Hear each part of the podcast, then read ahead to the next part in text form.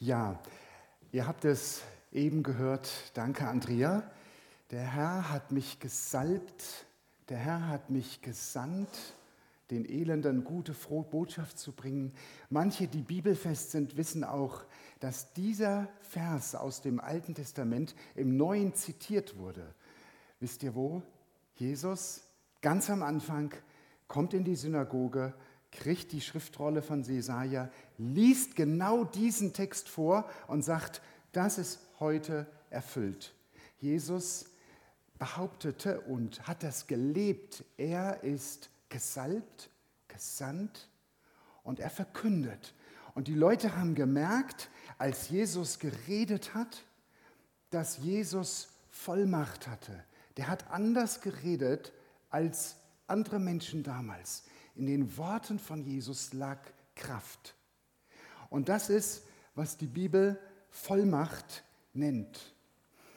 Ähm, unser Schwiegersohn, unsere Tochter ist verheiratet in Griechenland und unser Schwiegersohn ist seit elf Tagen Soldat in der griechischen Armee. Das muss er. Er weiß zwar noch nicht, wie man schießt und nichts, aber er ist Soldat. Ähm, wenn du Kind Gottes bist, wenn du zu Jesus gehörst, dann ist das erstmal eine Frage des Seins, nicht des Tuns. Du bist Kind Gottes. Du bist dann auch Soldat. Du bist aus dem Reich der Finsternis in das Reich des Lichtes versetzt. Du bist Jünger Jesu, auch wenn du dich nicht immer so benimmst. Und damit gilt das, was Jesus seinen Jüngern gesagt hat, auch dir heute. Und Jesus hat seinen Jüngern damals Vollmacht gegeben. Die Vollmacht, die er selbst hatte, hat er an die Jünger weitergegeben. Wir hatten vor ein paar Wochen ähm, jemanden zu Besuch, einen Freund in München zu Besuch, und wir sind durch Hasenbergel gezogen und da sind auch sehr interessante Dinge passiert mit Gott. Und irgendwann hat er mir mal die Frage, hat er mir die Frage gestellt, Ralf, nutzt du eigentlich die Vollmacht, die der Herr dir gegeben hat? Und dann kam ich ins Nachdenken. Ich weiß nicht, wie du antworten würdest darauf. Und ich habe festgestellt, nein, ich nutze sie nicht immer. Ich meine oft menschlich, ich muss höflich sein, ich will mich ja nicht aufdrängen, ich will den Menschen stehen lassen, ich nehme mich zurück und, und, und.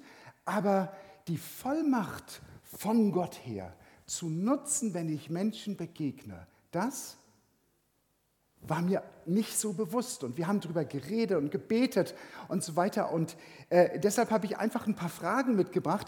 Das beschäftigt mich im Moment selber. Und das ist ja mal das Beste für eine Predigt, wenn man selber berührt, betroffen ist irgendwo und möchte diese, diese zwei oder drei Fragen auch dir stellen. Was heißt es, dass Jesus dir Vollmacht gegeben hat?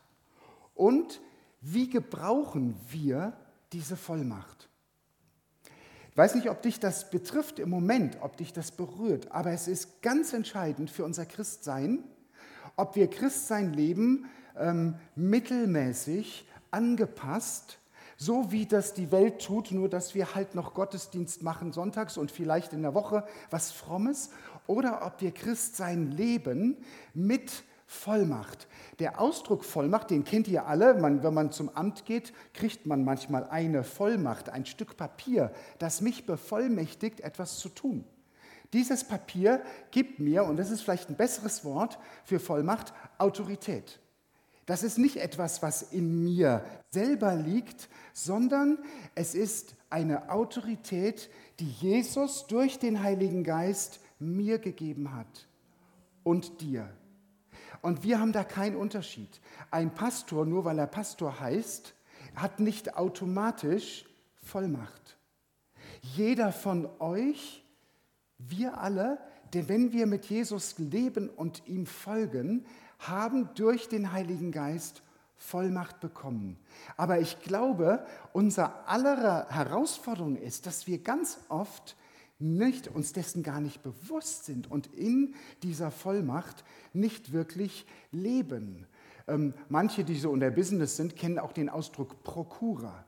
Ne, Prokura heißt, ich darf im Namen der Firma Verträge unterschreiben. Das ist eine Vollmacht, die ich habe. Die hat nichts mit mir selbst zu tun, aber sie ist mir gegeben. Und Jesus hat Vollmacht an seine Jünger gegeben. Einfach mal kurz, ich fütter euch mit ein paar Bibeltexten, das ist für mich immer so das Schönste. Jesus, Lukas 9, als er aber die Zwölf zusammengerufen hatte, gab er ihnen Kraft und Vollmacht über alle Dämonen und zur Heilung von Krankheiten.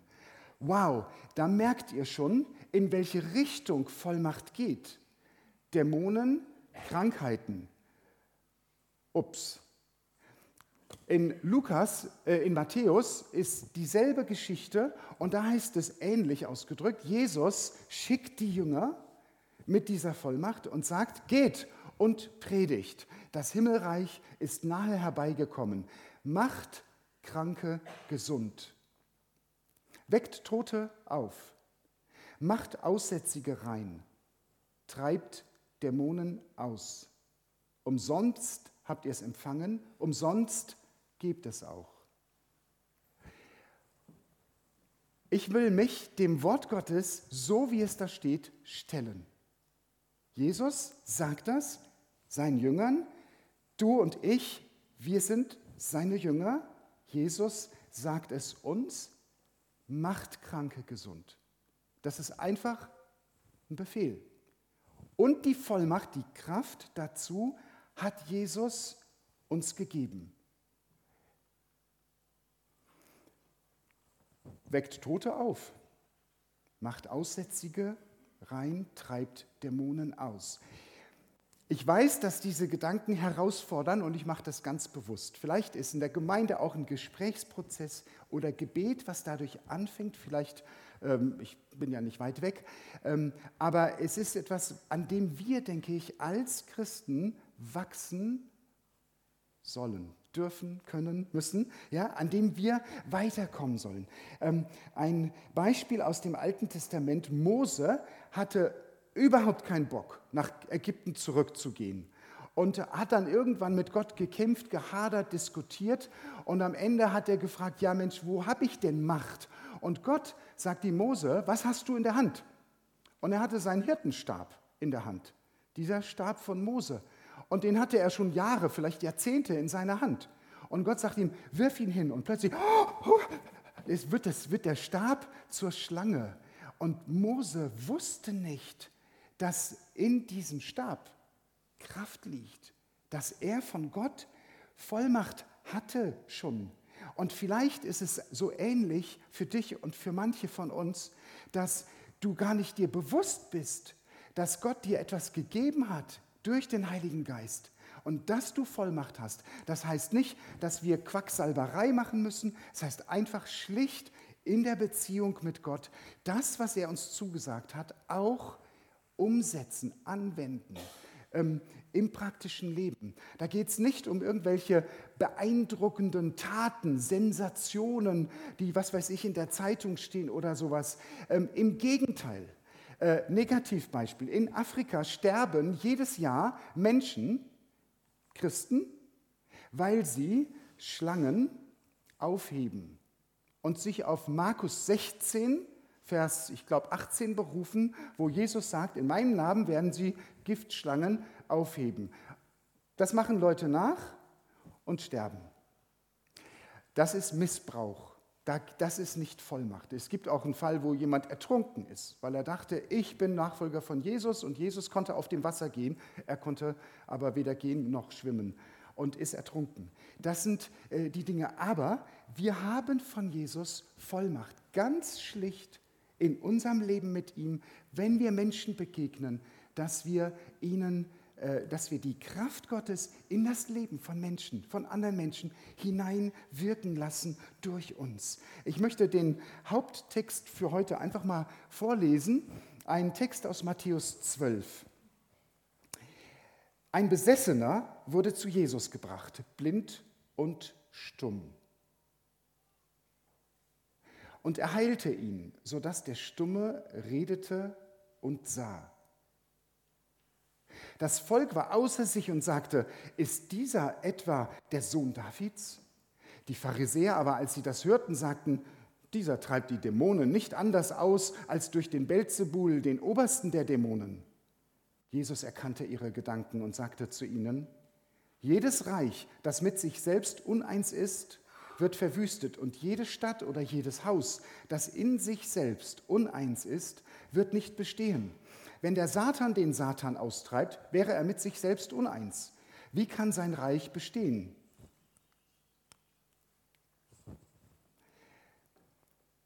Und wenn ich durch Beelzebul die Dämonen austreibe, durch wen treiben eure Söhne sie aus?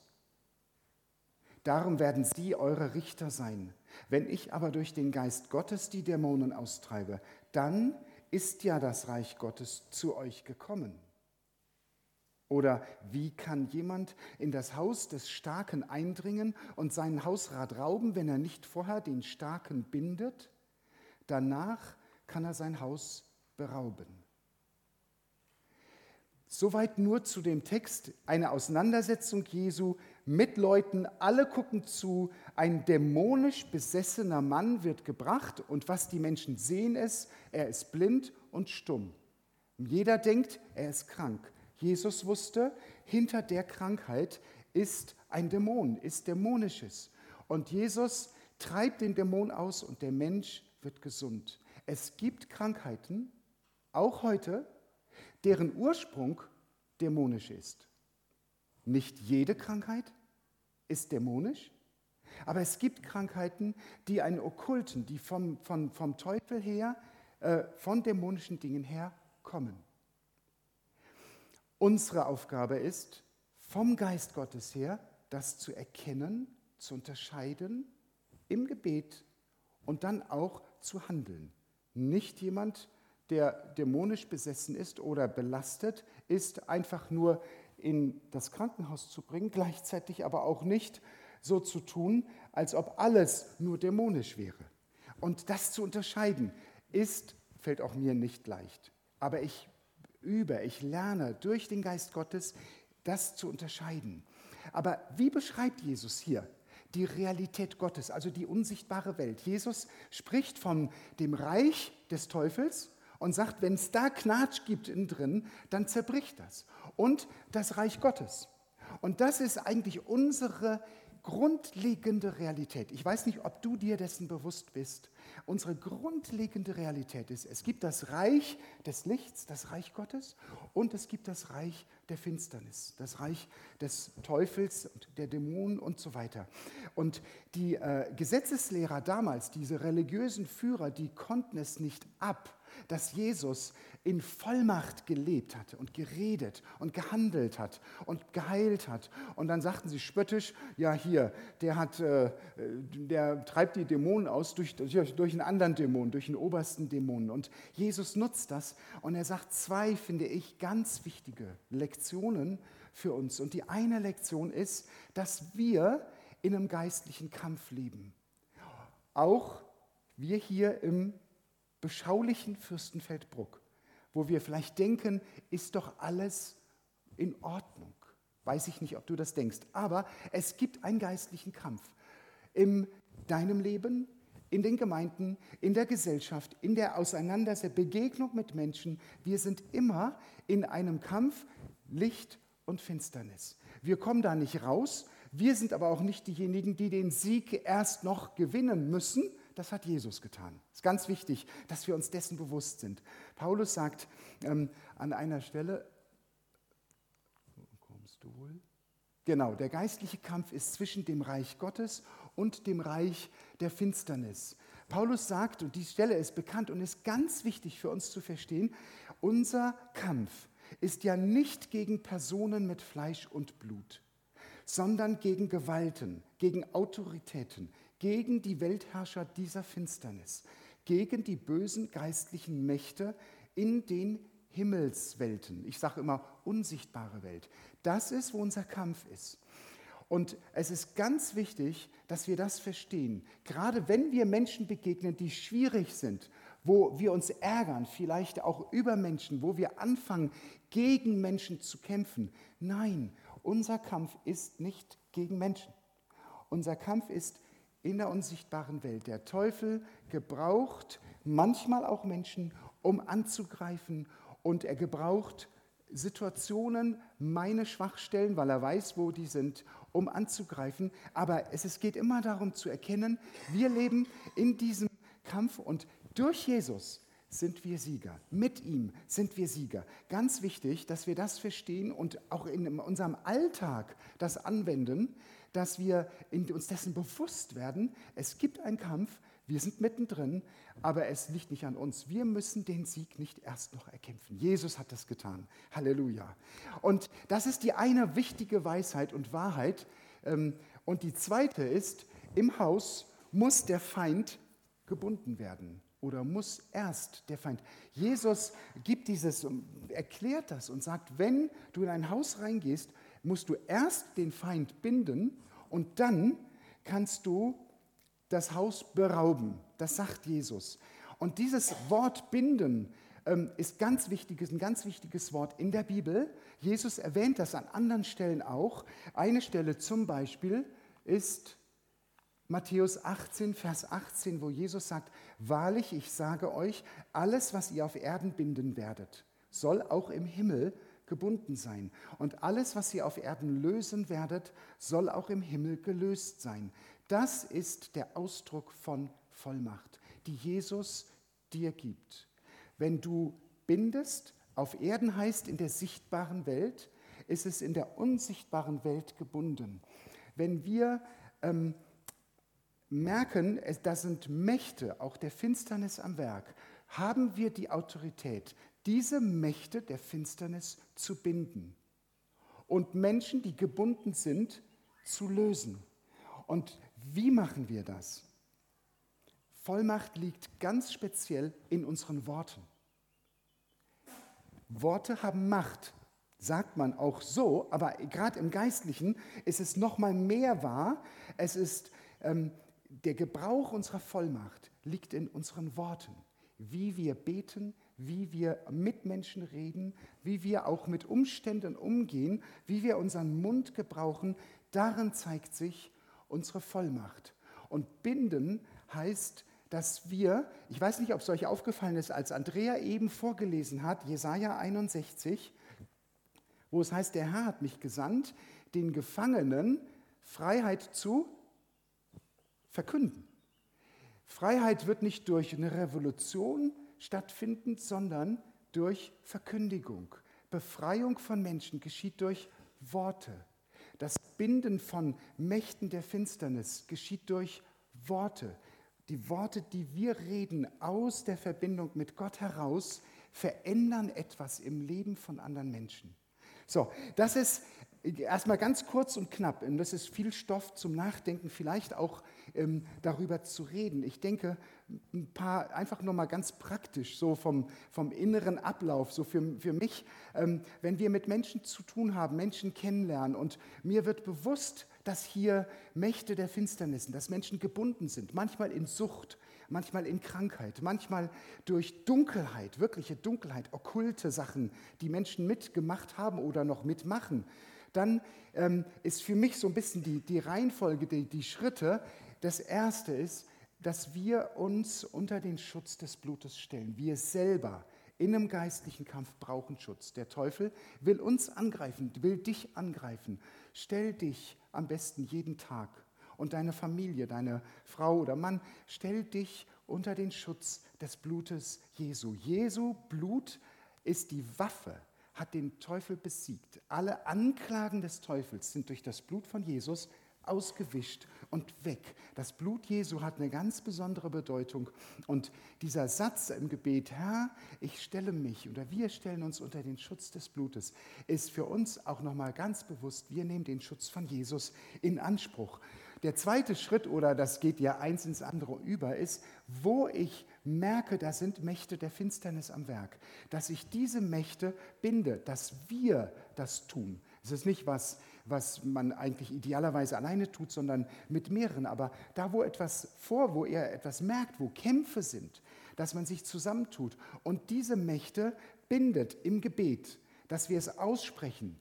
Ich im Namen von Jesus Christus binden wir die Mächte der Finsternis über dieser Menschen, dieser Situation, vielleicht auch einer Organisation, vielleicht einer, äh, einem Kampf, der gerade da ist. Wir rühmen den Sieg von Jesus, wir sprechen das aus und sagen, Mächte der Finsternis, ihr seid gebunden, ihr haut ab. Das sind Worte, das wird der Geist dir zeigen, wie du das aussprichst, aber es ist wichtig, dass wir da von dieser Vollmacht Jesu Gebrauch machen, den Namen Jesu und im Namen von Jesus Mächte binden, die da sind. Wir nehmen sie nicht immer wahr, aussprechen können wir das aber immer.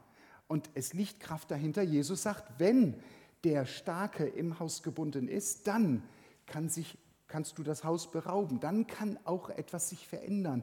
Und manchmal kommt die Veränderung in einem Menschen nicht, weil wir die Vollmacht zum Binden nicht gebrauchen und dass wir uns zusammentun, auch im Gebet für Menschen, dass wir bewusst sagen, in dieser Situation, in dieser Ehe, die gerade kaputt geht, in dieser Schule, wo gerade Kampf ist, wir binden die Mächte der Zerstörung im Namen von Jesus. Der dritte Punkt ist die Sündenvergebung. Wenn du mit Menschen zu tun hast, wo Menschen selber nicht vergeben, können sie nicht befreit werden.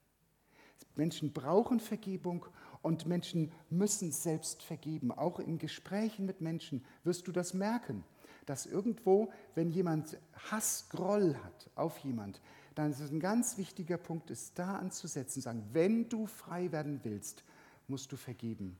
Das ist ein ganz wichtiger Schritt zur Befreiung, auch, auch ein Stück geistlicher Kampf. Das gilt nicht nur für Beichte oder für den Pastor, das gilt für jeden Gläubigen.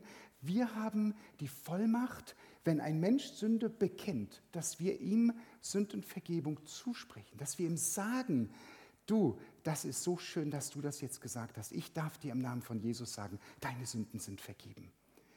Und so wie Jesus manchmal zu Dämonen gesprochen hat oder zur Krankheit oder zu einem Berg oder einem Baum oder sowas, so dürfen wir auch zu Dämonen sprechen. Nicht immer, ich habe es, glaube ich, extra hingeschrieben, müssen es nicht immer. Wir müssen das nicht groß aufhängen, aber wir dürfen die Problem, das Problem ansprechen. Wir dürfen den, das, den Dämon, den Teufel, das ansprechen und sagen, im Namen Jesu verschwinde. Oder die Krankheit dürfen wir sagen, im Namen von Jesus weiche, verschwinde. Wir dürfen die Körperteile, die bei jemandem krank sind, sagen, im Namen von Jesus ähm, gebieten wir, dass jetzt das Knie wieder in Ordnung kommt. Oder äh, ja, das ist, der Geist wird es dir zeigen, wie du betest, aber wir dürfen ganz konkret, so wie Jesus sagt, sei geheilt, das, das auch aussprechen in das Leben hinein von Menschen, mit denen wir zu tun haben. Das sind einfach nur ein paar Punkte, nicht vollständig und man kann viel daran lernen, aber ich denke, es ist wichtig, dass es mal ausgesprochen wird. Und als letzten Gedanken nochmal einfach als Mutmachung oder als für uns zur Ermutigung, was stärkt unsere Vollmacht? Was ist wichtig bei der Vollmacht? Und das eine ist die Klarheit. Wir müssen uns erstmal dessen bewusst sein. Das war mein großes persönliches Problem, dass ich mir gar nicht bewusst war in vielen Begegnungen mit Menschen, dass es hier um einen Kampf geht und dass ich die Vollmacht von Jesus habe und auch gebrauchen darf, ihn aussprechen darf. Und der Teufel weiß, wo deine Schwachstellen sind und genau da greift er an. Es kann sein, dass es bei dir Empfindlichkeit ist oder es kann Wut sein oder es kann Angst sein, egal was es ist, wo deine Schwachstelle ist. Der Teufel greift an und in der unsichtbaren Welt ist jetzt dieser Kampf, dass du dich auf die Seite Jesu stellst und den Sieg von Jesus für dein Leben in Anspruch nimmst. Und das üben wir in unserem Projekt, sag ich mal, aber das darfst du und wir dürfen das üben. Ein zweiter Punkt, ganz wichtig, Einmütigkeit.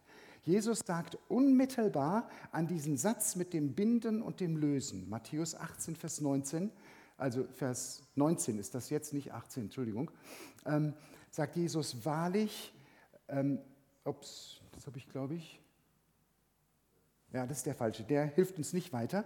Äh, Jesus sagt, wahrlich, ich sage euch, wenn zwei unter euch einig werden auf Erden, worum sie bitten wollen, soll es ihnen widerfahren von meinem Vater im Himmel. Jesus legt einen ganz großen Wert auf Einheit, Einmütigkeit. Wenn wir, und das fängt in der Ehe an oder in einem Team, wenn wir eins werden im Gebet um eine Sache und das aussprechen, und uns da, der Kampf ist da. Das ist nicht leicht, eins zu werden. Aber in der Einmütigkeit liegt Vollmacht. Und darum sind kleine Gebetskreise manchmal so powerful, wenn wir uns wirklich einig werden und dann das aussprechen. Das dritte ist das Wort Gottes, das zu gebrauchen. Ihr erinnert euch, Epheser 6, die Waffenrüstung.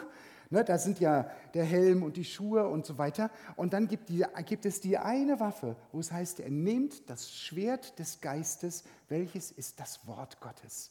Das ist die Waffe, mit der wir angreifen. Alles andere sind Verteidigungswaffen. Aber das Wort Gottes, das Reden Gottes, das ist unsere Waffe zum Angriff, zum Angriff. Wir dürfen das Wort Gottes gebrauchen. Jesus selber hat mit dem Wort Gottes gekämpft, ähm, als er mit dem Teufel sich die Begegnung da war. Und wir dürfen immer wieder das Wort Gottes nehmen, Zitate aus der Bibel nehmen, lesen, studieren, aussprechen. Das ähm, ist eine Waffe und das gibt uns Vollmacht, weil es eben nicht unser Wort ist, sondern sein Wort ist. Und als siebte Waffe, wenn man so will, es sind ja nur sechs in Epheser 6, aber dann sagt Paulus weiter, betet für uns, dass Gott uns eine Tür auftut und dass wir das Evangelium verkünden. Das Gebet ist die ähm, Langstreckenrakete, also ist eine Angriffswaffe, die aber weit reicht. Wir können beten in ein ganz anderes Land hinein, sozusagen. Beten. Eine Langstreckenrakete äh, ist das Gebet. Wir können ins Feindesland eindringen. Wir können im Namen von Jesus das Feindesland beanspruchen, den Sieg beanspruchen. Das ist alles Gebet. Und Gebet gibt uns Vollmacht. Und durch Gebet wird auch der geistliche Sieg vorbereitet. Gebet ist das A und O. Als wir im Hasenbergel angefangen haben, gab, haben wir entdeckt, es gibt eine Gruppe von Betern, die schon Jahre vorher gebetet haben. Und alles, was im Moment entsteht, sage ich, ist eine, eine, Frucht von Gebet. Eine große Ermutigung für euch auch, weiter zu beten. Ähm, Gott hört Gebet. Und als letztes, einfach nur als, als ganz praktischen Tipp, ähm, Handauflegung und Salbung, wenn ihr zusammen betet in Kreisen, einander die Hände auflegen, einander segnen, einander stärken, kann ganz wichtig sein, gibt Vollmacht. Und salben heißt, dass man sich mit Öl salbt. Wir haben das letztens bei einem Pastorentreffen gemacht, dass wir einfach jeden das eine Salbung angeboten haben. Und ich habe tatsächlich Öl mitgebracht. Ähm, wenn jemand nach dem Gottesdienst Gebet möchte, oder etwas aussprechen, ansprechen möchte, bin ich vielleicht auch jemand von der, von der Leitung hier, sind wir da, um mit Menschen einfach zu beten und sie zu segnen, Hand aufzulegen und zu salben und einfach diese Vollmacht nochmal in das Leben hineinzusprechen. So, das war jetzt ganz kurz und sehr intensiv. Ich möchte mit einem Gebet beenden. Vielleicht stehen wir alle dazu auf.